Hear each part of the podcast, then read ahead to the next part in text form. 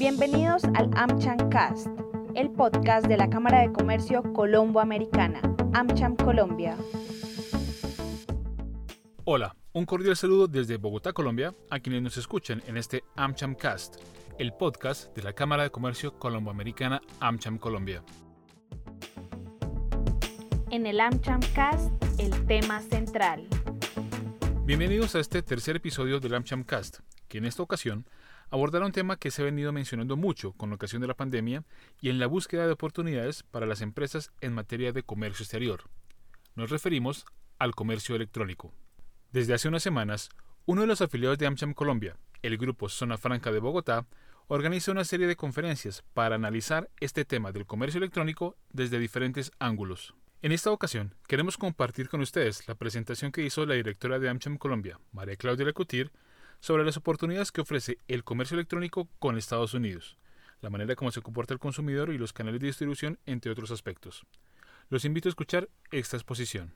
Estamos definitivamente en una reconfiguración del comercio donde eh, parte de lo que se ha mencionado a nivel internacional es que hay una fragmentación de la globalización, la cual es cierta, pero esa fragmentación no podemos eh, mezclarla o de hacer eh, una comparación de que se va a acabar la globalización. De hecho, la globalización seguirá manteniendo los retos como también oportunidades para el comercio internacional y dentro de eso para Colombia de forma importante.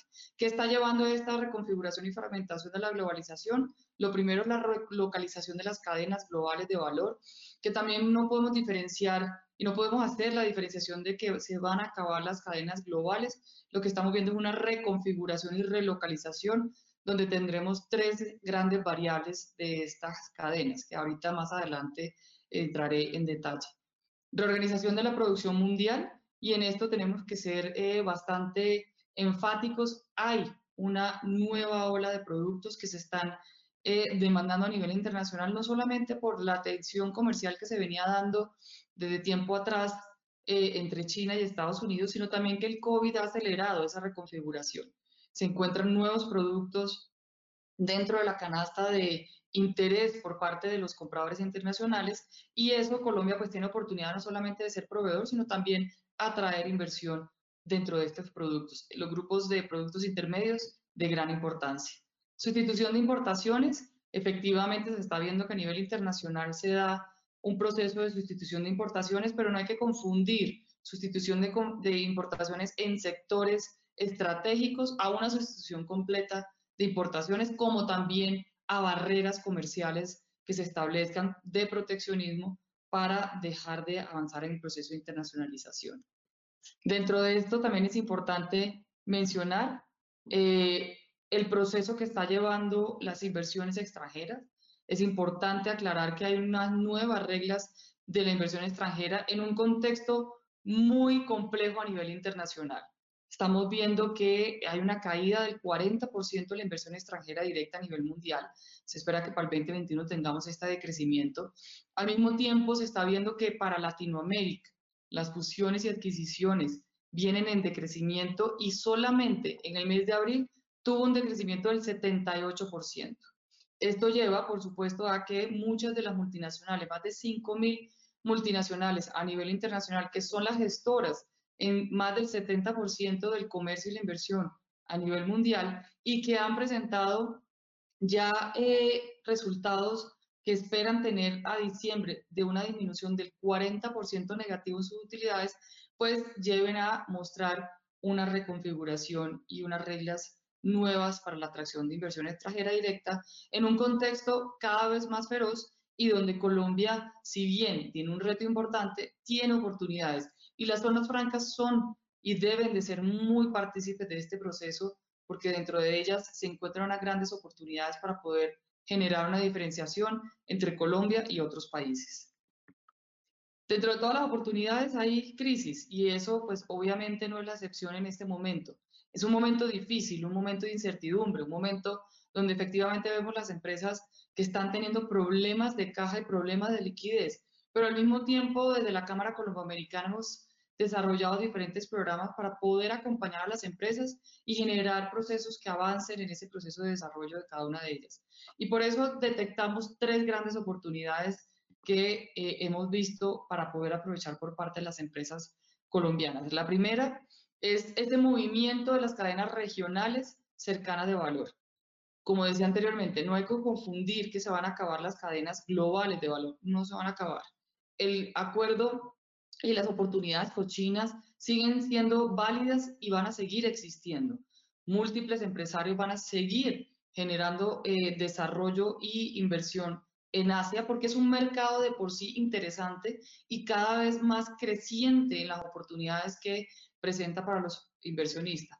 Pero lo que sí está sucediendo y lo tenemos muy claro desde la Cámara Colomboamericana porque hemos venido trabajando de la mano con empresarios americanos es la necesidad de encontrar empresas que estén cercanas, que generen no solamente una oportunidad en el costo, que sea competitivo, que adicionalmente disminuya el riesgo de cualquier eh, política que se desarrolle que pueda incluir en un problema económico de las empresas, pero hoy en día en la resiliencia, que es parte de cómo logro yo tener una diversificación de proveedores que me permita tener no solamente la eficiencia de la logística, sino también que me permita tener proveeduría cercana en países aliados, donde efectivamente la política no sea una variable que disminuya las oportunidades.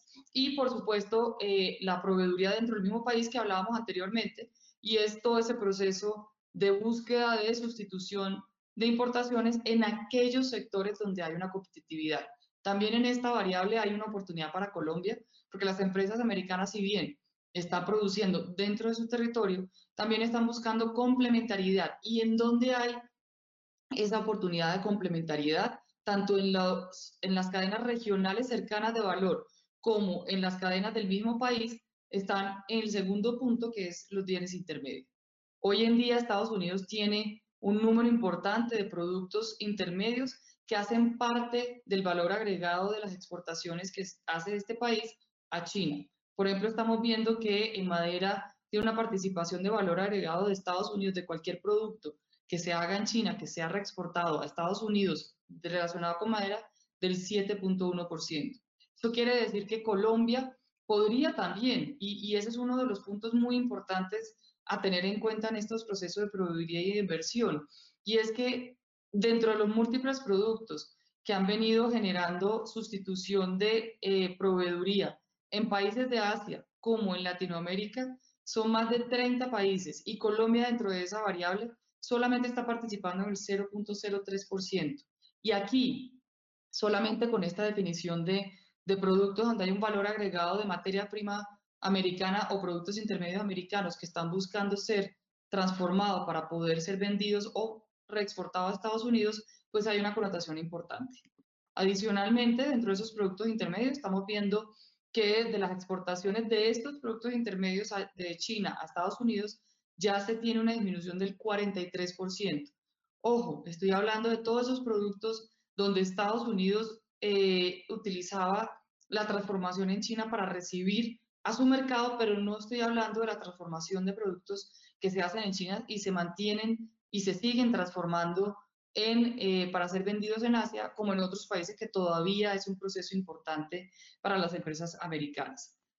Los tres primeros eh, sectores que se muestran en esta gráfica que están resaltados, computadores, productos eléctricos, equipo eléctrico, textiles y zapatos, hacen el 20% de la producción estadounidense en estas industrias que consisten en productos intermedios. Y eso se complementa con otros sectores, equipos de transporte, químicos y farmacéuticos, productos de madera, maquinaria, entre otros. Y a esto eh, lo complementamos con el comercio electrónico. Y aquí quiero eh, hacer un énfasis en el mercado de Estados Unidos eh, y las oportunidades que vemos de acuerdo a las tendencias que se están dando en este mercado.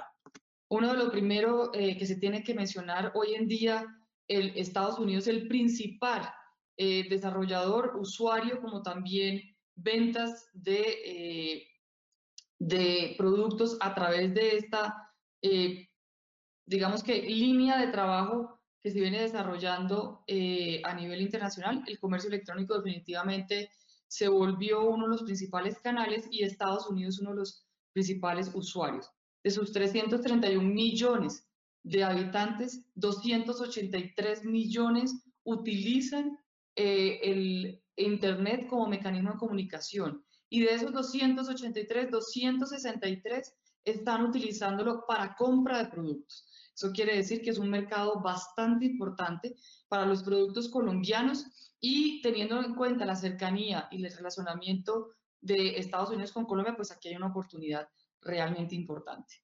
Se espera que en los próximos años los principales países y mercados que, de crecimiento anual sea India, España y China. Sin embargo, cuando uno mira a Estados Unidos, estamos viendo que el crecimiento de Estados Unidos en los próximos años puede llegar a un crecimiento del 9.3% y que adicionalmente a esto, cuando miramos en el consumo de per cápita que se tiene por parte de Estados Unidos versus otros países, pues sobrepasa las tasas de los países que se mencionan como prioritarios.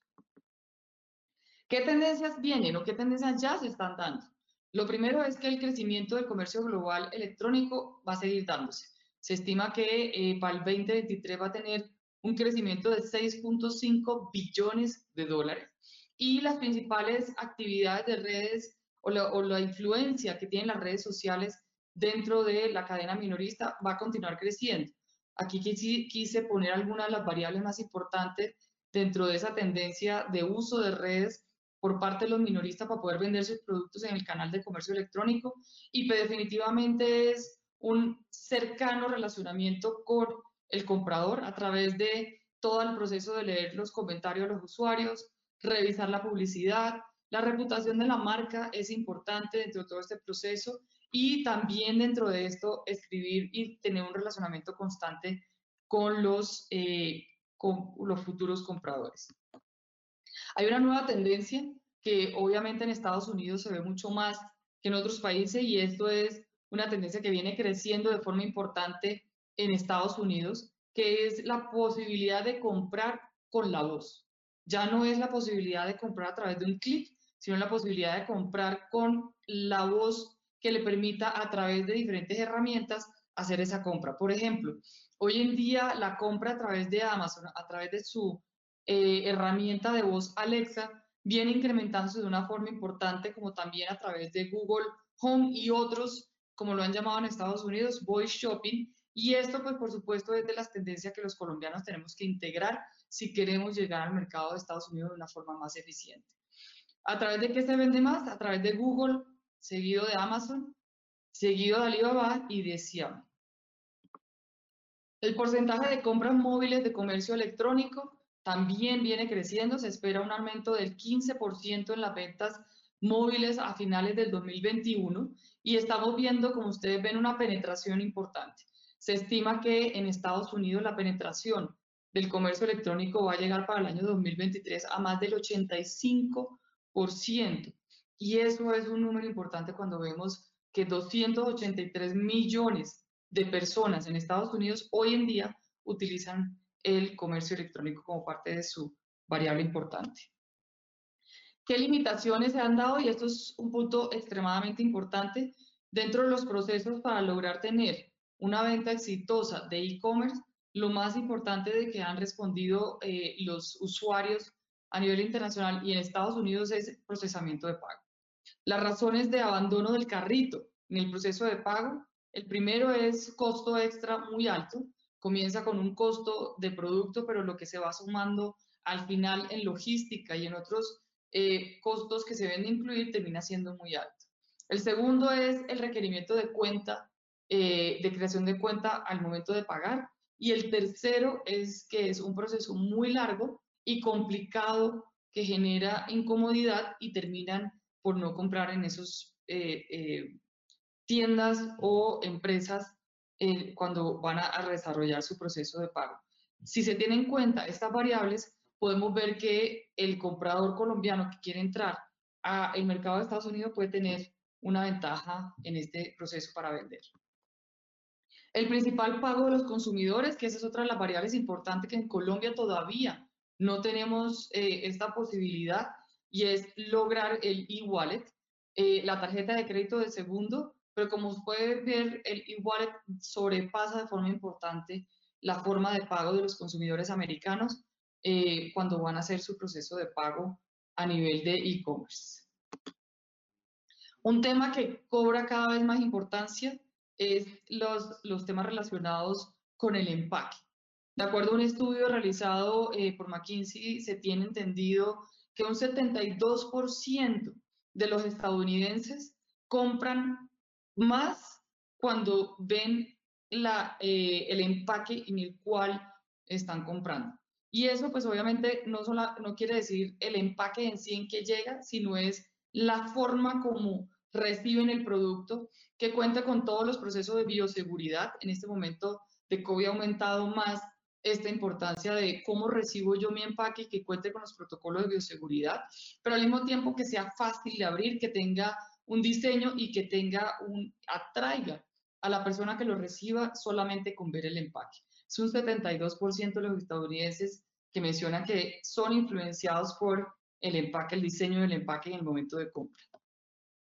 Otra tendencia importante es la personalización y los multicanales. Nosotros estamos acostumbrados a los canales únicos, que es siempre todas las herramientas de la empresa direccionadas a un comprador o al comprador. En este caso, los multicanales es todos los canales abiertos para llegarle a múltiples compradores, pero no hay un relacionamiento entre canal y canal para poder llegarle al comprador. Y eso permite pues un relacionamiento mucho más cercano, permite tener eh, acciones de mercadeo individuales dependiendo a la necesidad del canal, teniendo en cuenta que no todos los canales tienen el mismo grupo de eh, consumidores y por eso el omnicanal se vuelve mucho más complejo para direccionar el mercadeo.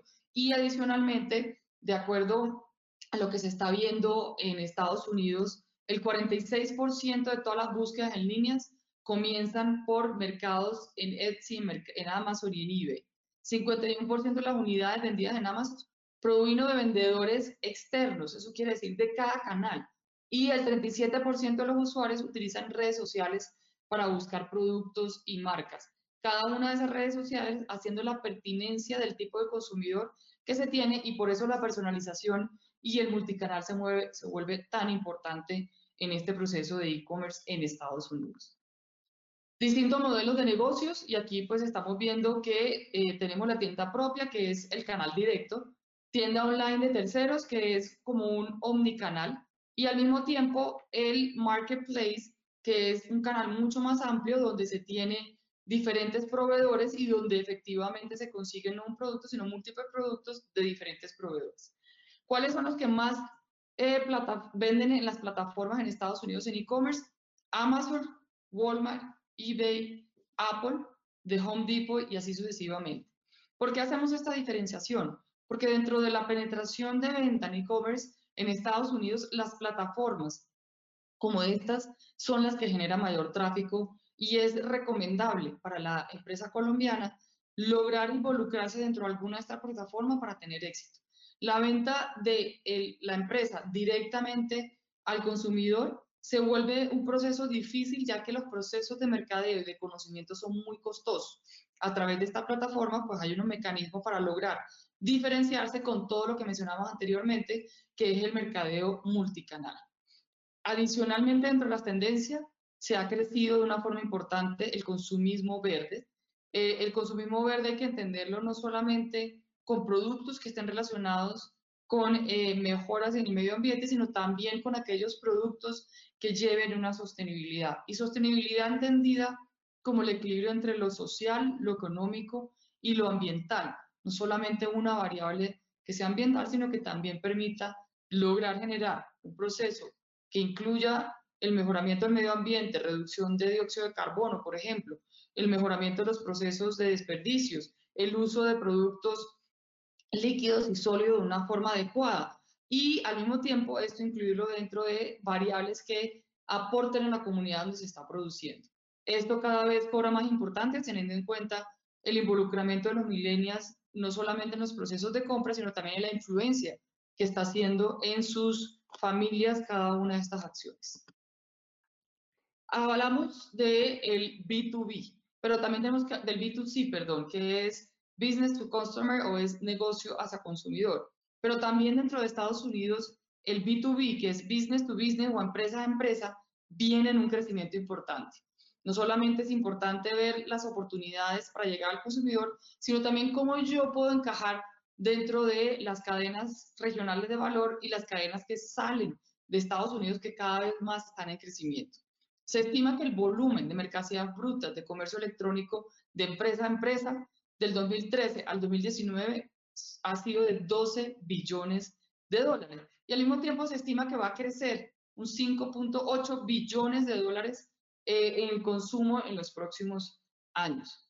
El volumen del comercio electrónico de, de empresa a empresa en Estados Unidos de 2006 al 2018 ha sido de 6.6 billones de dólares. En general, se proyecta que las ventas de Estados Unidos sigan creciendo todos los años 1.8 billones de dólares, acelerado por la pandemia y la necesidad de generar contacto a través de las herramientas en líneas, buscando que la venta entre empresas cada vez más se logre a través de las connotaciones de negocio electrónico. Se estima, y de acuerdo a un estudio realizado por McKinsey, en más de 3.600 tomadores de decisiones, de cada seis empresas, 10 empresas americanas, perdón, de cada 10 empresas americanas, 6 empresas americanas han reducido su proceso de mercadeo eh, físico para tener un proceso de mercadeo en línea y las ventas en línea. La adopción del comercio electrónico ha aumentado de 47 a 50% y entre las empresas que venden en línea, el comercio electrónico ha sido responsable del 52% de los ingresos durante la pandemia frente a un 40% antes del COVID. Se estima que obviamente cada una de estas acciones es de fábrica a fábrica, de fábrica a distribuidor o de distribuidor a comprador. ¿Cuáles son entonces las oportunidades que se tienen para lograr con toda esta información eh, llegar al mercado de Estados Unidos? Pues desde la Cámara Colomboamericana hicimos un estudio y un análisis que nos enfocamos en las ventajas comparativas reveladas. Eso quiere decir que tengamos un precio competitivo, que logremos vender en Estados Unidos de una forma eficiente y competitiva cuando nos comparamos con países como China, pero también de otros países. Hicimos una comparación de la canasta exportadora de China a Estados Unidos y de Colombia a Estados Unidos y encontramos que tenemos 705 productos que podemos, que tenemos formatos iguales. De estos, eh, bajamos a 108 por la ventaja comparativa revelada, que es realmente donde Colombia tiene una ventaja y donde efectivamente produce y puede vender en Estados Unidos. De estos encontramos productos de la industria química, productos del reino vegetal, metales comunes y herramientas, piedras, cementos, productos cerámicos, materiales textiles y confecciones, múltiples productos que están relacionados con los productos intermedios que hoy en día Estados Unidos está buscando y que deben de tener un nivel de tecnología medio.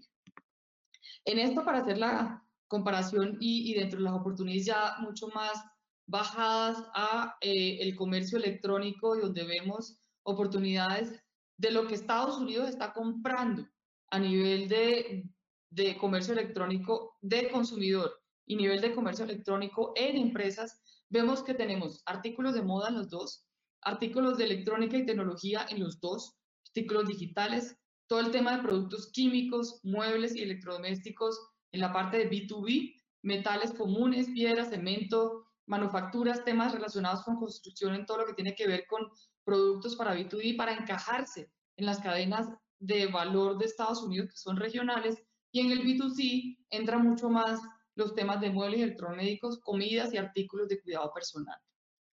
En este sentido, nosotros desde la Cámara tenemos un programa de internacionalización que queremos acompañar a las empresas para lograr no solamente encontrar esa ventaja comparativa y encontrar realmente su eh, proceso para llegar al mercado de Estados Unidos, sino acompañarlos en cada uno de ellos.